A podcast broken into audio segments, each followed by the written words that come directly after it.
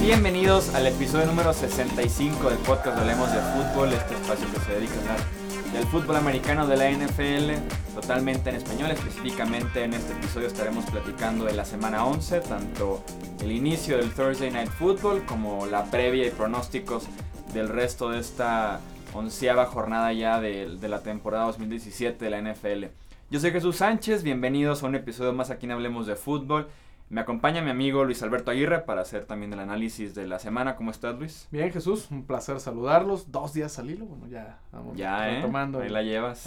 Casi no llegábamos, Pero... aquí estamos y también ya escucharon a Edgar Gallardo en los controles operativos. Edgar, ¿cómo estás? Muy bien, bienvenidos a ambos, ya listos para retomar este episodio nuevo que ya es el 65.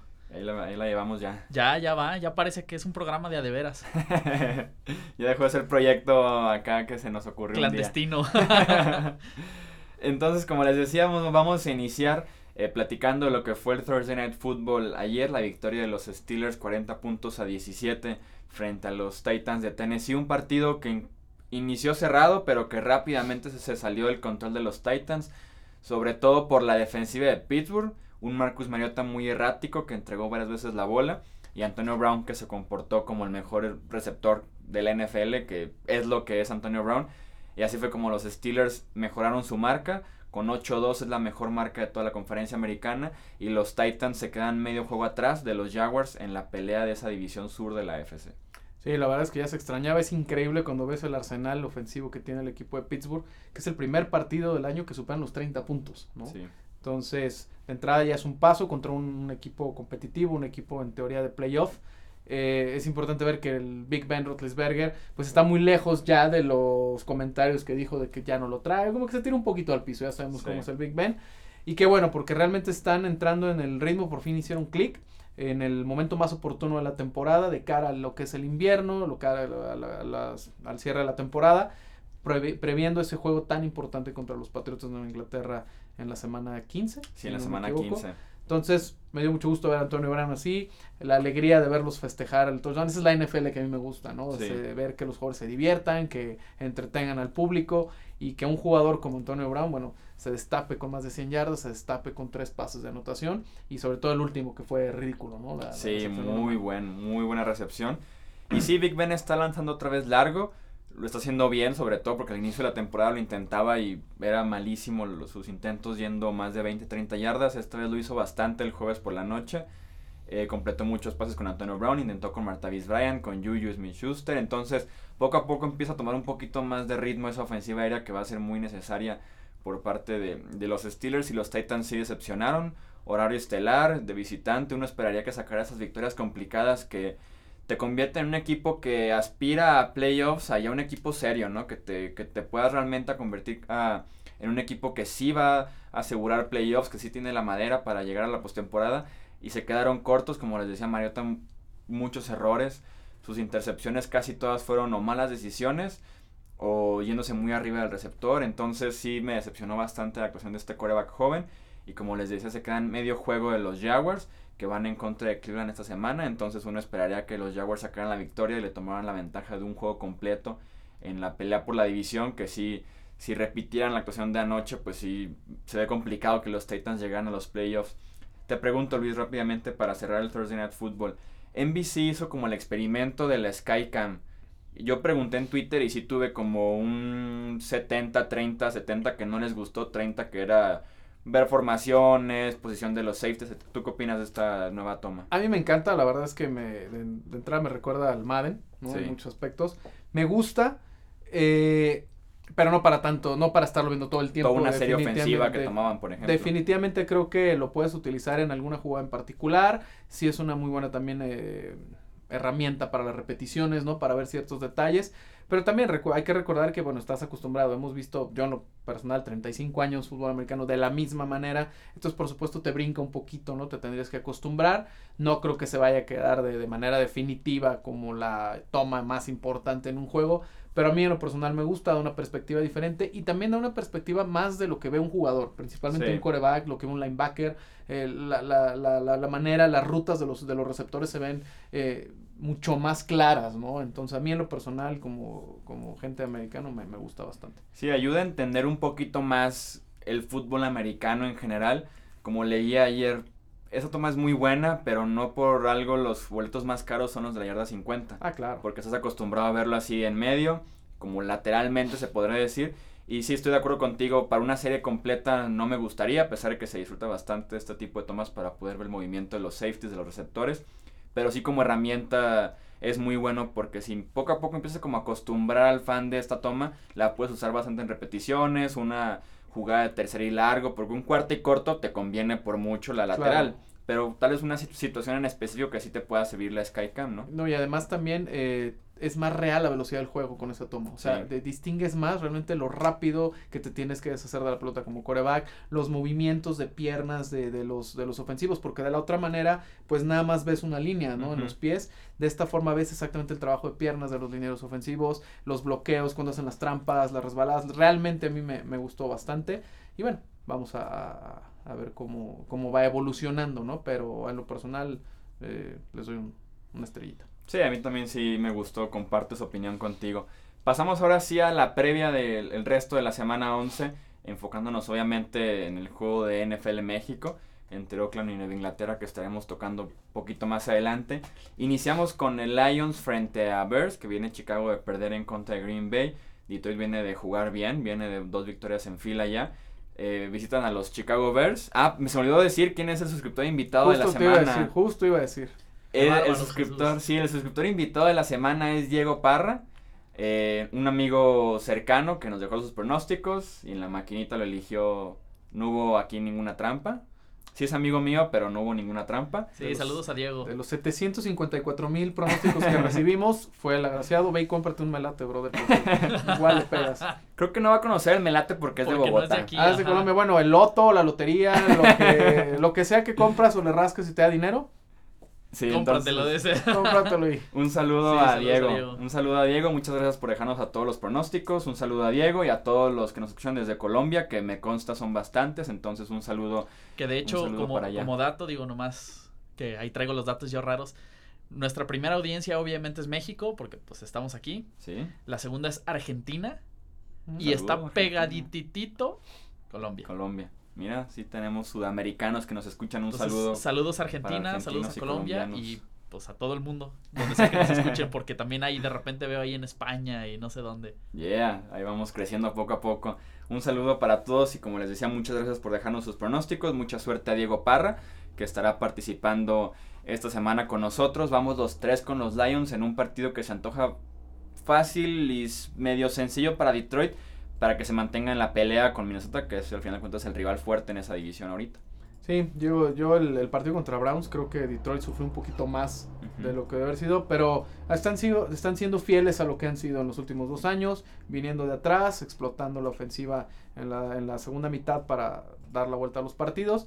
No es fácil ir a Chicago y el clima, etcétera, pero es un partido que creo que tienen que ganar, principalmente pensando en la, en la postemporada, porque no se pueden dejar de los, de los Vikings, ¿no? Sí, está jugando muy bien Matthew Stafford, podría tener otro buen partido frente a Chicago. Eh, Jacksonville visita a Cleveland, vamos también los tres con los Jaguars. Los Browns, como bien dices, mostraron cierta esperanza eh, la semana pasada, pero también Jacksonville se vio bien. La defensiva está jugando probablemente la mejor unidad de toda la NFL, entonces uno esperaría que contra un novato como de Sean Kaiser y una ofensiva limitada como la es la de los Browns tengan otro buen partido y ganen los Jaguars también. Sí, estoy totalmente de acuerdo. Los, los, Jaguares, eh, digo, como lo mencionábamos la, la edición pasada, Bortles te puede entregar un partido. No, y, y, no escuchaste las declaraciones que hizo entre semana. No. Le preguntaron de que, oye Blake, pues tú llevas cuatro años ya en la NFL, ¿qué le recomiendas?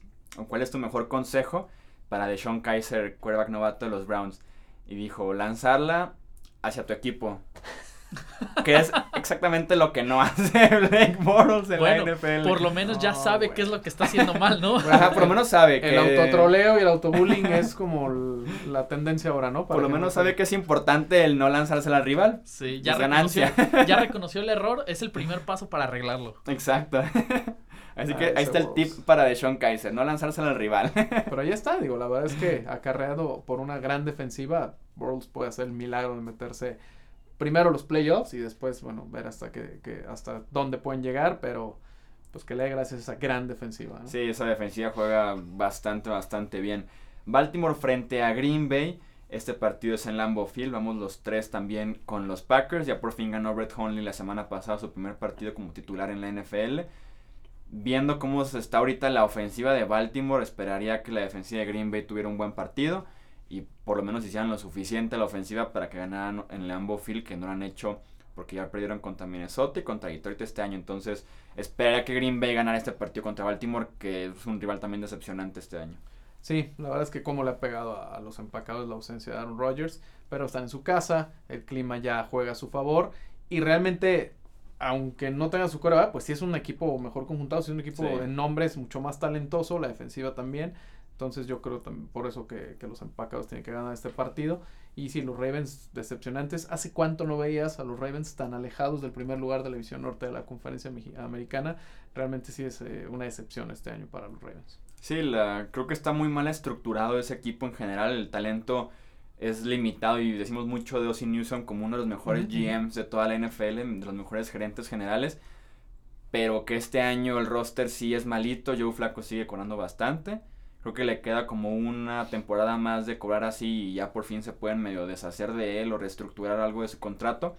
Pero sí Baltimore en general está teniendo una mala temporada porque el talento también es limitado no se le puede tampoco exigir mucho a Joe Flaco cuando tus receptores es Rashad Perryman, revives a Jeremy Macklin, entonces tiene muchas opciones para Baltimore, una de las peores ofensivas de la NFL, así de sencillo.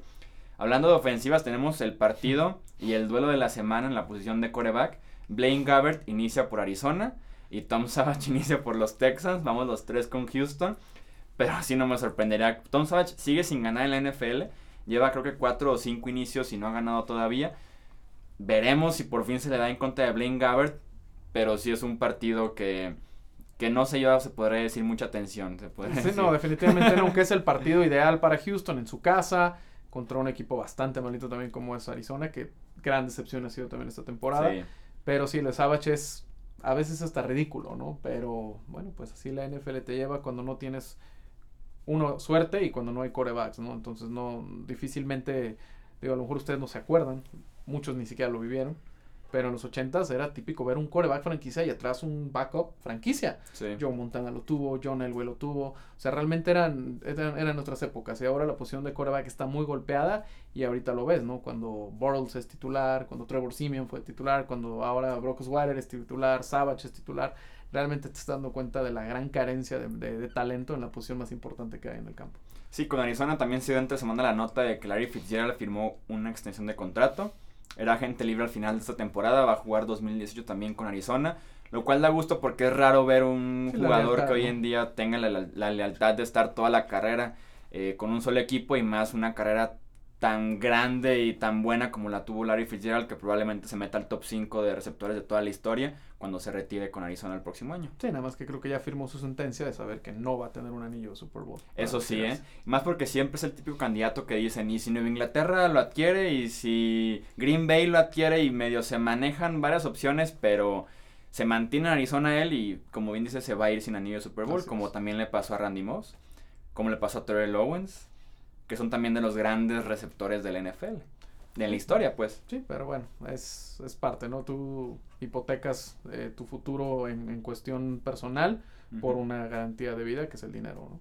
Sí, así es. Incluso la comodidad de la familia, que muchas veces uno no se quiere mover para que la familia se quede en las escuelas, los amigos, todo eso. Y pues. son decisiones muy personales. La verdad es que yo no las critico, realmente son decisiones realmente también como aficionado, si yo fuera aficionado a Arizona, pues lo agradecería ver que un talento de ese tamaño decide quedarse y tampoco es el, la ciudad más hermosa de Estados Unidos. Entonces realmente te, te muestra la, la, gran calidad que siempre ha mostrado Larry Fitzgerald. En este partido vamos los tres con Houston, a ver si no nos arrepentimos de confiar en Tom Savage.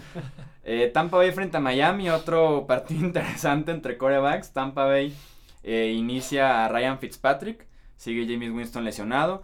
Miami, pues ya sabemos, va con Jay Cutler. Yo, yo me quedo con los Dolphins en este pronóstico. Soy lobo solitario. La primera sorpresa del, de las selecciones. Sí, Luis y Diego van con los Bucks. Sí, yo me quedo con el egresado de Harvard, porque es Harvard una potencia americano. No, la verdad es que fue un partido en el que prácticamente es un, es un pick, es un volado. sí. el, traté de irme con el menos malo, aunque es en casa de los Dolphins, pero bueno, ya no confío nada en Kotler. Y realmente Miami ha sido demasiado inconsistente, muy pobre a la ofensiva, palizas, entonces creo yo que puede ser un partido muy cerrado de 20, 18 por ahí, pero me incliné por los Bucaneros. Es el partido que se iba a jugar en la semana 1. Exactamente. Y que se suspendió por el huracán en, en, Florida y se movió a la semana 11 que en teoría descansaban esta semana Tampa Bay y Miami. Yo voy con los Dolphins, veremos si Jay Cutler no me queda mal. Ahora sí que confío un poquito más en Jay Cutler que en Ryan Fitzpatrick, veremos si no fue un error. El partido como de la semana, que medio se pierde porque hay otros que puede que atraigan más rating, más escenario. Pero el partido de la semana debe ser este de los Rams de Los Ángeles frente a los Vikings de Minnesota, ¿no? Ambos con 7-2. Eh, empatan como el segundo mejor récord de la NFC, de la NFL en general. Sorpresas esta temporada, tanto Vikings como Rams. Y sí es un duelazo para la semana 11, la verdad. Sí, la verdad es que es un, un, duelo adelantado de playoffs. Sí, Muy probablemente se vuelvan a ver las caras en enero. Es en eh, Minnesota este partido, en Minneapolis. Exactamente, y obviamente la sede del Super Bowl. Entonces, dos buenas defensivas, eh, corebacks jóvenes. Y que prometen, los, Los, ataques tienen a veces muy buenas semanas, a veces se apagan, pero sí es un La verdad promete, promete, promete el, el, juego. Yo la verdad es que me incliné por los Vikings por el hecho de ser locales y creo que tienen la defensiva, ¿no? Para, para meter en problemas a, a, Goff y a los Rams. Pero por el otro lado, bueno, vemos la mano de Wade Phillips. Es increíble lo que este hombre hace eh, en su primer año, sobre todo con, con, las defensivas, ¿no? Y pues ahí está. Yo no sé si en Denver se estén dando de topes de, haberlo dejado ir. Pero bueno, eh, me, me, gusta para hacer un, un, gran partido, como lo mencionas, y para que se vuelvan a ver las caras en playoff. Y bueno, lo platicábamos hace, hace unos días. Sports Illustrated, Peter King, uno de los eh, columnistas más conocidos en Estados Unidos, en sus picks de media temporada eligió a los Rams como representantes de la Conferencia Nacional del Super Bowl. Entonces imagínense el nivel que han alcanzado ya los Rams. Y lo curioso es que ni así están llenando su estadio. Sí, no, ni así. Lo que yo leí, porque sí me puse a investigar de cómo van 7-2, un equipo que atrae, que juega bonito, y cómo no están llenando el estadio. Y muchos decían que no les atrae más bien el Coliseo. Eso puede que ser. Que sí pega el sol fuertísimo en California, una de la tarde no es tan, tan cómodo también porque son como bleachers, pues. Entonces sí, muchos se refieren al estadio como el problema. Veremos si el próximo año, no en dos años, cuando ya se cambien al estadio en Inglewood, medio cambia las cosas porque si esta es la temporada en la que debería estar llenísimo ese coliseo y pues no se ha dado ningún domingo que han jugado ahí. Sí, y es que es parte de la experiencia que tú quieres como aficionado, ir a un estadio, estar cómodo, pasarla bien.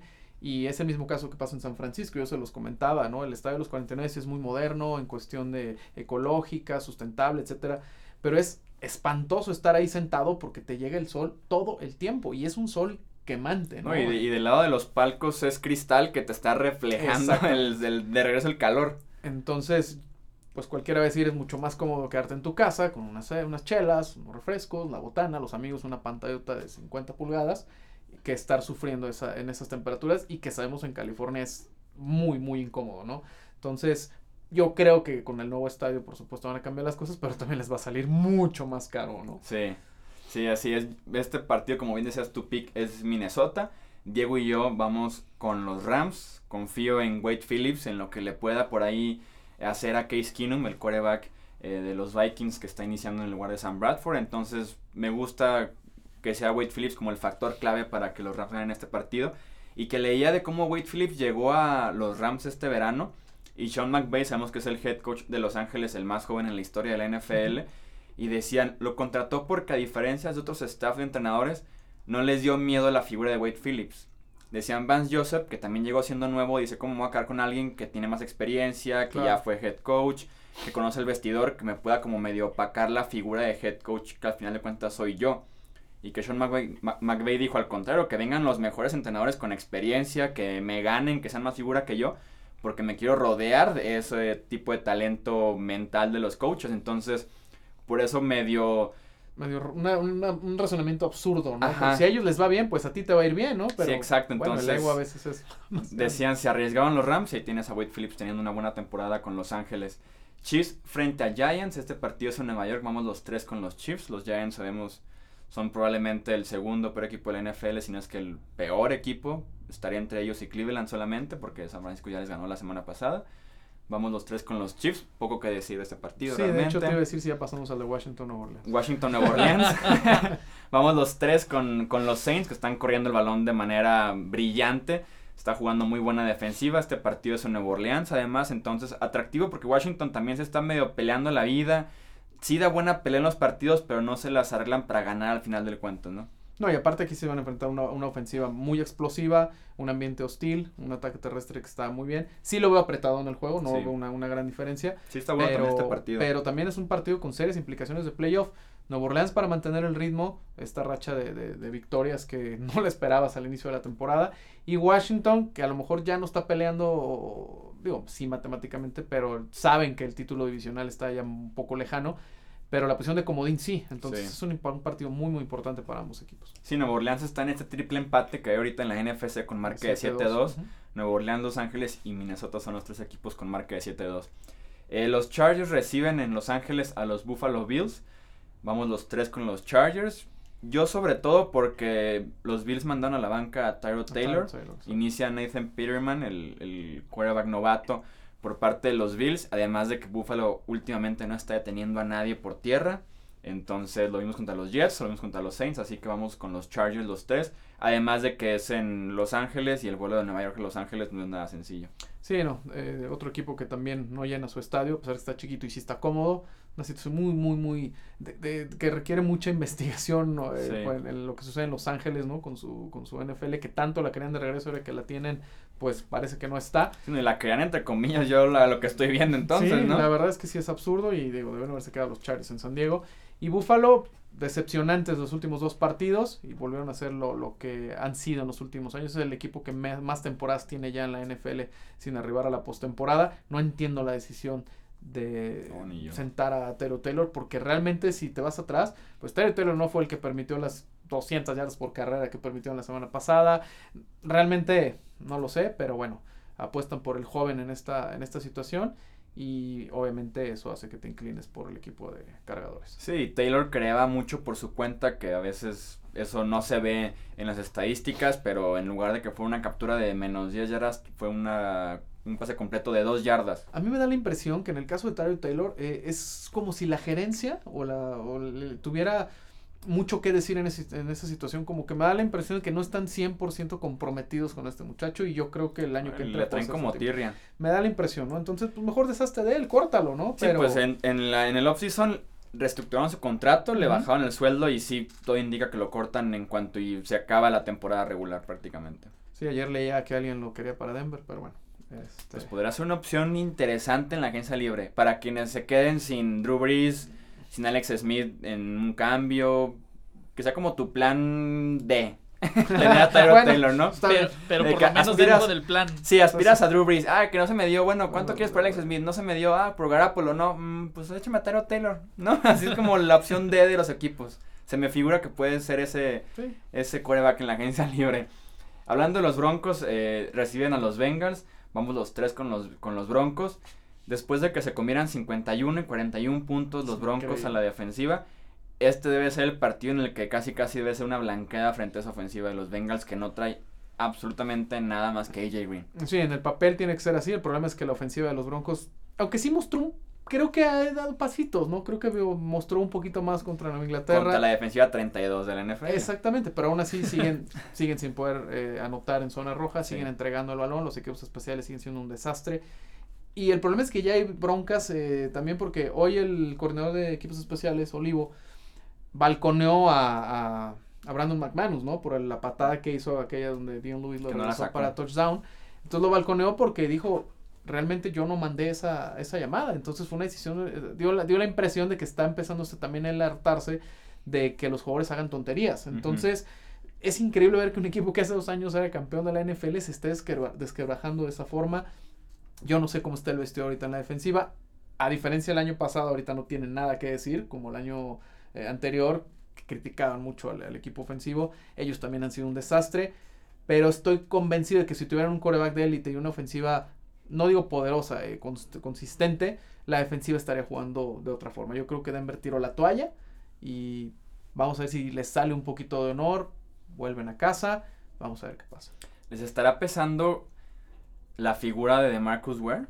que ya no cuentan con ella. Mira, fue de Marcus Ware, también se fue Ward. Ward, que eran dos de los líderes, ¿no? Porque muchos mencionan que Von Miller no es el, no es el líder emocional como estos dos jugadores en particular. Obviamente Wade Phillips.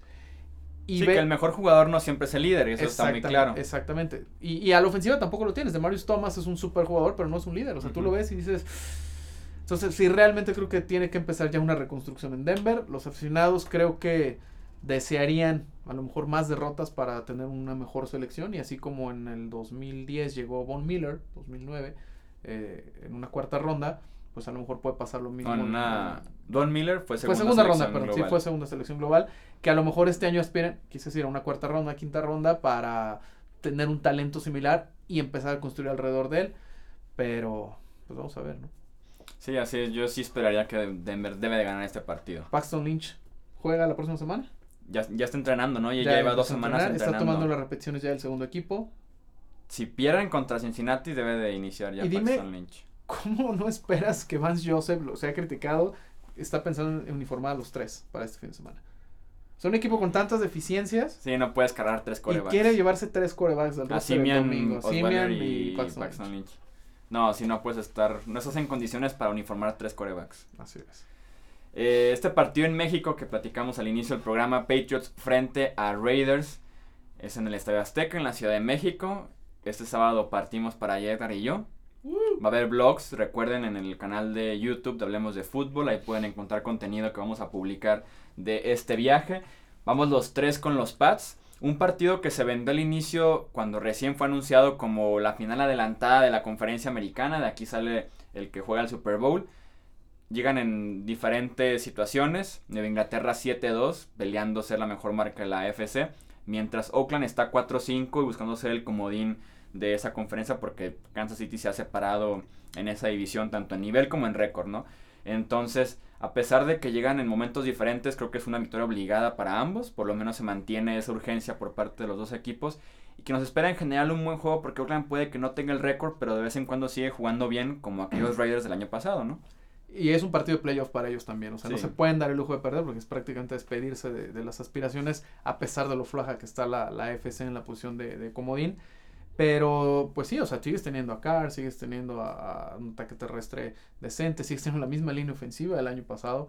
Eh, tienes a Crabtree, o sea, tienes, tienes mucho talento ahí, ¿no? Y del otro lado, eh, pues tienes eh, también la defensiva es un desastre atrás. O sea, las frontales están jugando bien, pero no llevan una sola intercepción en lo que va del año en el perímetro de los Raiders. Entonces, sabemos que Tom Brady no es, no es un, coreback que, que, acostumbre a cometer errores, pero si juegan agresivos, a lo mejor lo pueden, le pueden provocar ese error y, y mantenerse cerca del, partido. O sea, la defensiva en Inglaterra te va a permitir yardas, te va a permitir puntos. Entonces, yo creo que Oakland debe de aprovechar, pero tiene que jugar muy agresivo, sin errores y bueno, tienen el, ¿cómo, ¿Cómo estará el Azteca? Me preguntaban cómo lo veía. Yo decía que yo lo veía 60-40 a favor de Oakland porque son muchos los haters que van a ir a apoyar a los Raiders. Eso es lo que yo veo. Pero bueno, habrá que ver. Eh, no creo que pese tanto aún así la, la, localidad para Oakland como lo hizo con Houston hace un año. Sí, porque Houston el año pasado era 80-20. Porque también Houston lleva 10 años de historia, ¿verdad? Exacto. Yo esperaría más bien un 60-40, pero de Nueva Inglaterra. ¿Sí crees? Hay muchísimo aficionado de Nueva Inglaterra en México pero no más que de los Raiders. O sea, los Raiders son uno de los equipos. No, yo creo que ahorita debe haber más de los Pats que de los Raiders. Es que ya los de los Raiders ya, ya se murieron. No sé, digo, y la verdad es que la verdad es que la verdad es que si a mí me preguntas es el típico partido en el que yo digo por mí que pierdan los dos, pero realmente creo yo que yo creo que todavía hay hay un poquito más de, de, afición de los Raiders por la tradición, etcétera, pero bueno, va a ser interesante verlo. Igual no dudo un 50-50, pero tanta diferencia de Patriotas sobre Oakland. Te, te contaremos. Te contaremos. seguramente voy a estar pendiente de él en el, en, el, en el monitor, pero realmente no. Eh, no, no, no. Espero que sea un buen juego. Vas a estar pendiente en el canal de Hablemos de Fútbol. Sí, también, por supuesto. Yo lo como, a como, lo, a como lo veo, sí va a ser un buen juego. como lo veo como de claves, eh, creo que puede ser un buen partido para los corredores de Nueva Inglaterra, sobre corriendo y también recibiendo el balón, porque vas a poner a Navarro Bowman a cubrir un pase no va a funcionar así la cosa y más porque en Inglaterra lo vimos la semana pasada simplemente con Denver.